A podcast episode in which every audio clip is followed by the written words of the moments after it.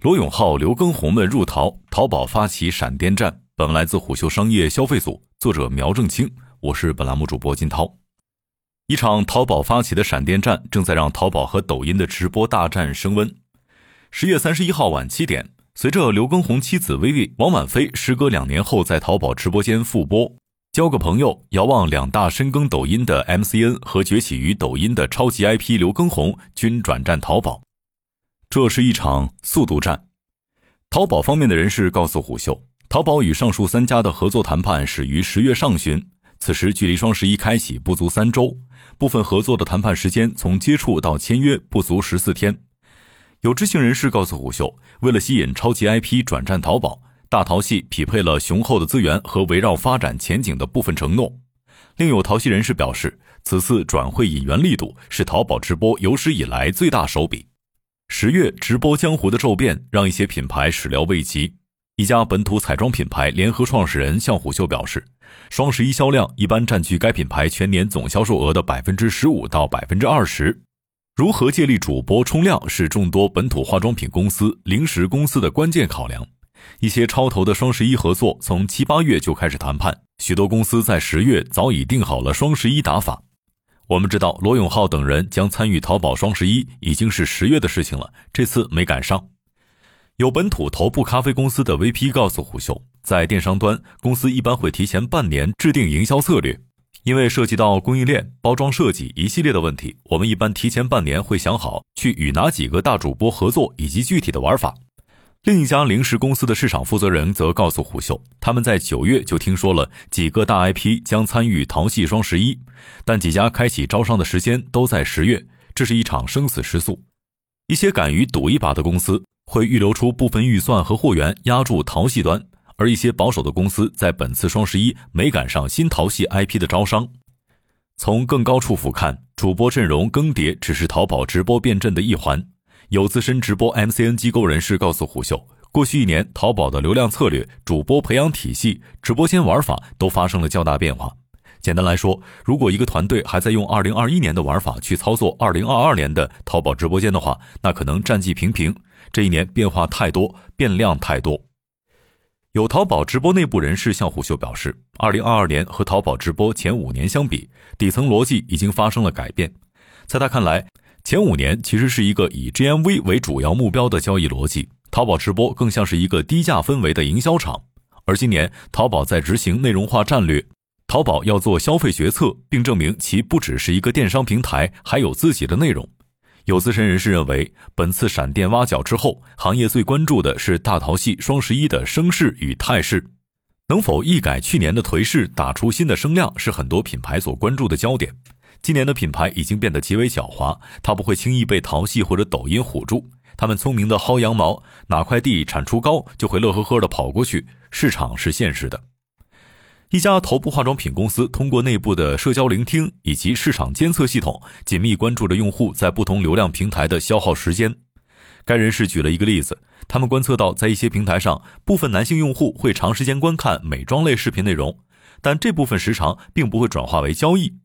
通过调研，他们发现导致这些男性用户长时间收看美妆内容的原因，往往是美女以及含有美女的有趣剧情和甜美声音等因素。这部分注意力虽然被吸引进来，但一不会转化为交易，二无法渗透品牌心智，它就不是一个高附加值的注意力，甚至可以说对品牌的实际价值不太大。上述人士认为，由于消费大盘疲软等因素，二零二二年大部分快消品牌对高附加值的注意力会更为关注。由此产生的是，品牌和平台都会重新思考如何筛选出更有价值的注意力，并完成注意力转化。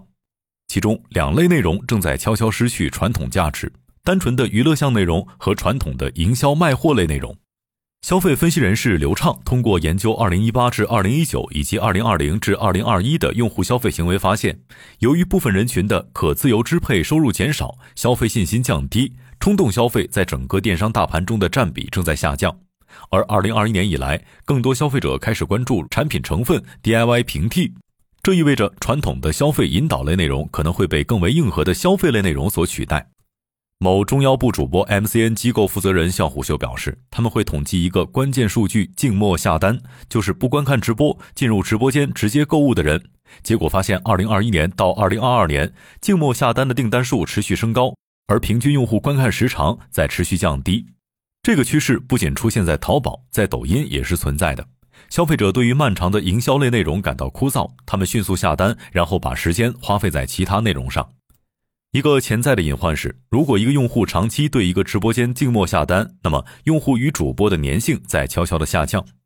静默下单或许也是淘宝直播希望竭力避免的事情。有内部人士告诉虎嗅，在用户心智上，到淘宝直播就是来买东西的，是一把双刃剑。好的一面是它让淘宝直播有很强的经营氛围，交易确定性很高；不利的一面是在用户实现整个链条中，并没有消化全部价值。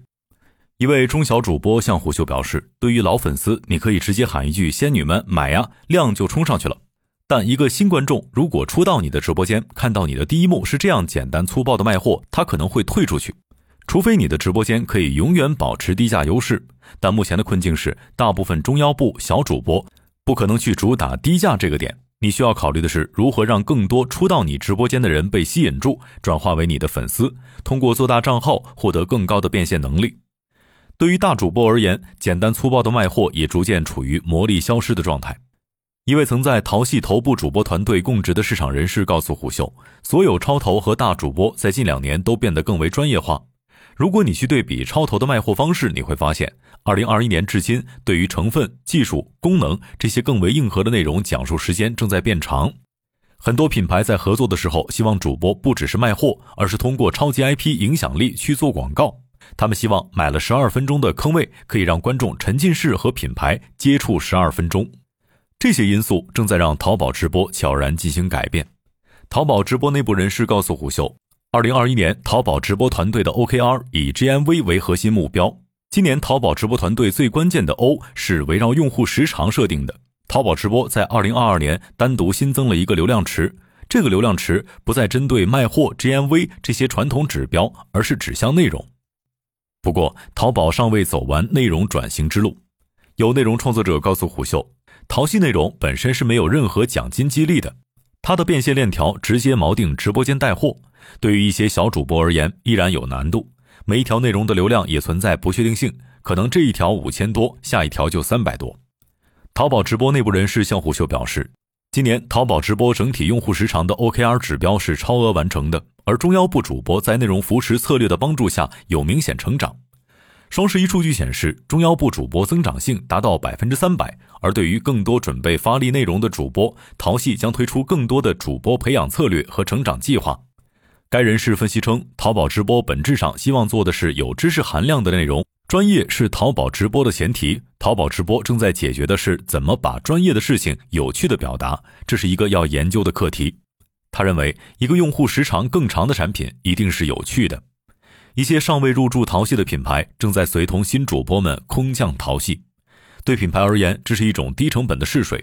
一家主做海鲜零食的新品牌告诉虎嗅，他们尚未在淘宝开店，准备在双十一期间通过主播直播间去测试销量。如果销量不错，他们会考虑在二零二三年以品牌身份入驻淘系。有宠物品牌市场负责人告诉虎嗅，在今天复杂多变的流量世界里，新品牌想建立市场心智极度困难。退而求其次的方法是，你找到已经形成心智的主播，通过主播和其垂类粉丝群去完成新品牌早期的市场拓展。而另外一个潜在的好处是，主播在直播间的内容素材可以成为品牌的新物料。一家新消费品牌在和电梯广告商合作时，直接把李佳琦直播间的内容设定为了广告内容；而另一家轻食新品牌则在招商会上布置了有大主播卖货画面的易拉宝。有相关人士告诉虎嗅，一些大主播在线下渠道的人气可以帮助品牌缩减推广成本，人们会因为大主播背书而更快速地建立信任。